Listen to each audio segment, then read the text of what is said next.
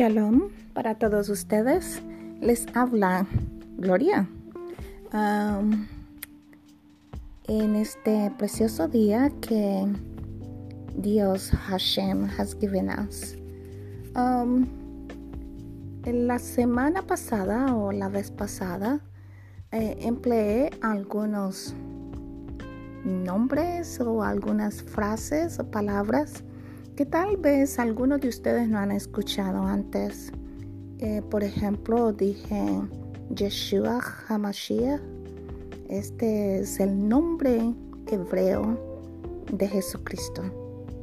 El Jesús, que es tan popular, ese nombre es um, no, es um, hebreo. Ese nombre es creado mm, cuando se hizo la traducción de la Biblia del hebreo a otros idiomas. Pero su nombre mm, de verdad, el nombre de Jesucristo es Yeshua. Yeshua en The Messiah es de título. Es el título que, que tiene él. Porque él es un judío su nombre es judío, no griego. El nombre Jesús es griego. Bueno, entonces yo utilizo su nombre eh, hebreo y por eso digo siempre Yeshua.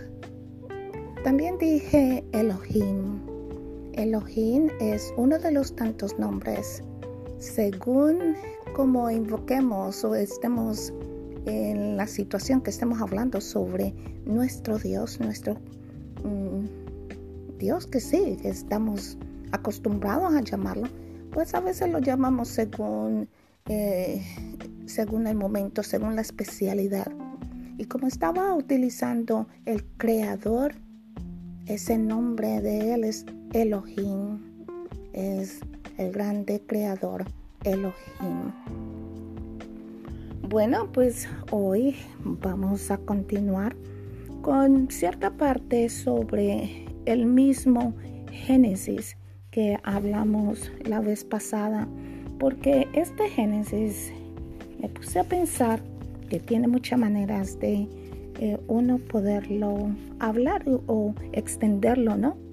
Y me puse a ver de que hay situaciones que nosotros pensamos que son desagradables, sí, son desagradables, situaciones desagradables que a veces adquirimos, pero esas situaciones tienen un porqué, tienen un diseño, porque nosotros ya venimos diseñados, ya venimos con ciertas mm, costumbres y con ciertas formas o adquirimos ciertas formas de vida y muchas veces esas formas de vivir nuestras vidas no van de acuerdo a lo que es aquel que nos creó. Y lo que hacemos es un, eh, una separación.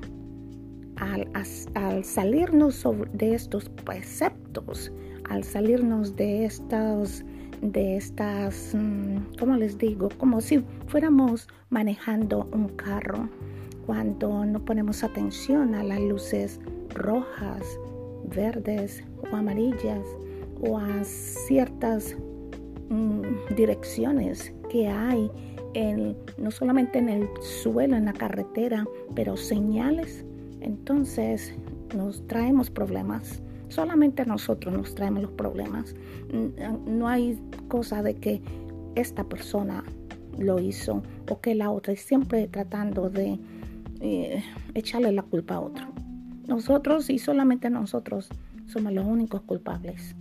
Entonces cuando hacemos esa separación entre el creador, Elohim, y nosotros en ese medio, en ese, en ese espacio, siempre va a haber una manifestación donde la vamos a encontrar en nuestras vidas.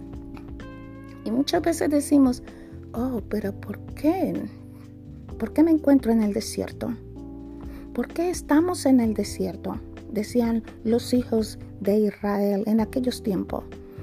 eh, ellos estaban en el desierto por algo, por alguna razón. Y una de las razones fueron de que eran desunidos. Ellos estaban desunidos como hermanos. Unos se creían superiores a los otros. En cierta manera veían a uno de sus hermanos como el preferido de su padre. Y esto pues no le gustó al Dios grande de Abraham o de Isaac y menos de Jacobo. Y estos muchachos fueron puestos en, en el desierto, donde ellos ahí iban para poder subsistir, tendrían que unirse. Y esto sucedió. Si ustedes van a la Biblia, se van a dar cuenta de estos muchachos que eran tan desunidos y se tiraban el uno a la otra y, uno se decía, oh, tú eres el hijo de, de la amada, pero no de la esposa. En estos momentos crueles del desierto, ahí se convirtieron en uno solo. Ahí fueron unidos. Se logró el objetivo.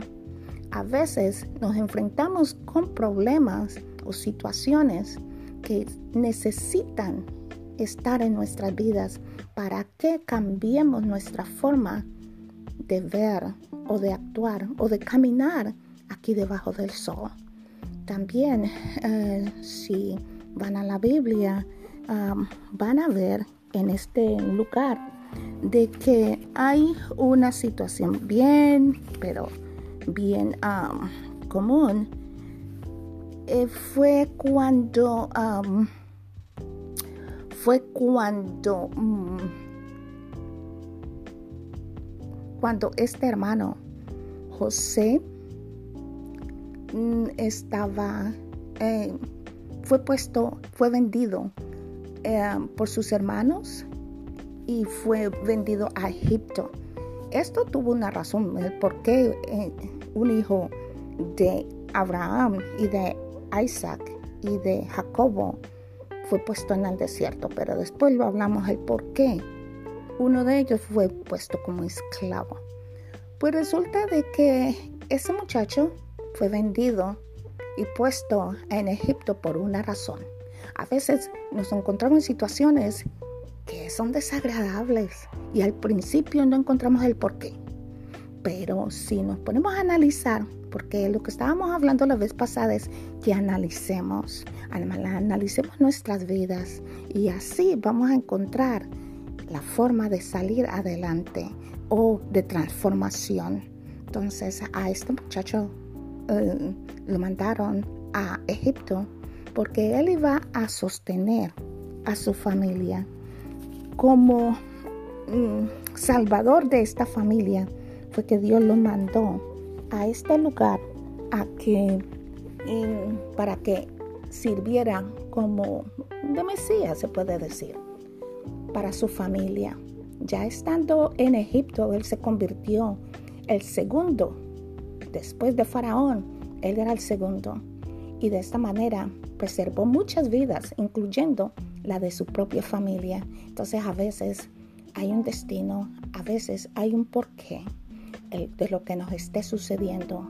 Tal vez en este momento usted le esté sucediendo algo que no tiene razón, eh, lo tiene usted pensando, pero con la ayuda de Dios va a encontrar el por qué esto está sucediendo, por qué esto me está pasando. Escuché el testimonio de una persona que se encontraba en un supermercado tratando de pagar sus sus, mm, sus víveres y la, la línea donde tenía que pagar estaba muy larga y vio la de enseguida estaba bien corta, apenas habían dos personas. Entonces se pasó, puso sus víveres en, en la mesa y pero después la línea se paró, no es como que no funcionaba y dice, bueno, ¿qué estará pasando? ¿Qué pasa con esta persona mayor? Eh, se arrimó y la persona mayor estaba pagando su cuenta, que eran ciento y tantos dólares, con, con centavos, puros centavitos. Entonces se, se, enfureció esta persona. Ay, pero ¿cómo me puede suceder esto? Si la línea de ella estaba larguísima, ahora ya está, ya está vacía, ¿qué hago? Bueno, pues llegó el espíritu y le dijo, mira, pues empieza a contar centavos y ayudarle a la persona mayor a pagar su cuenta con los centavos. ¿Qué le, le estaba allí enseñando Dios? Paciencia. Esta persona le falta paciencia y esa fue la manera como Dios utilizó ese momento para irle corrigiendo esa manera tan desagradable como ser impaciente. Así de que los invito a, analizar por la situación en que ahora estén pasando. Tal vez es algo que hay que corregir, tal vez algo de que mm, la están transformando para algo grande o tal vez es porque a veces vemos cosas pequeñitas como ser impacientes y ya lo dejamos a un lado. Ah, bueno, soy impaciente y qué. No, para Dios eso cuenta, porque somos creados a su imagen y semejanza. En estos momentos en que estamos pasando por pandemias y por desempleo y por mm, falta de salud y tantas cosas, ah, hay un porqué. Hay un porqué en cada familia. Cada familia se está sintiendo diferente, pero hay un porqué. Bueno, pues en esta charla informal quería Em, expresar de cierta manera estos conceptos, a ver si de pronto son de ayuda. Pues ahora vamos a orar y vamos a clamarle a Dios que nos dirija y que nos abra nuestros visión espiritual para poder obtener esa obtener e, esa sabiduría que necesitamos en estos momentos. En el nombre de Dios, Padre, yo te estoy orando para que tú nos des esa luz que necesitamos en estas tinieblas en que estamos navegando en este momento en nuestras vidas. Sabemos que hay un porqué y ese porqué siempre es perfecto porque viene de ti. En el nombre de tu Hijo yo te he orado. Amén y amén.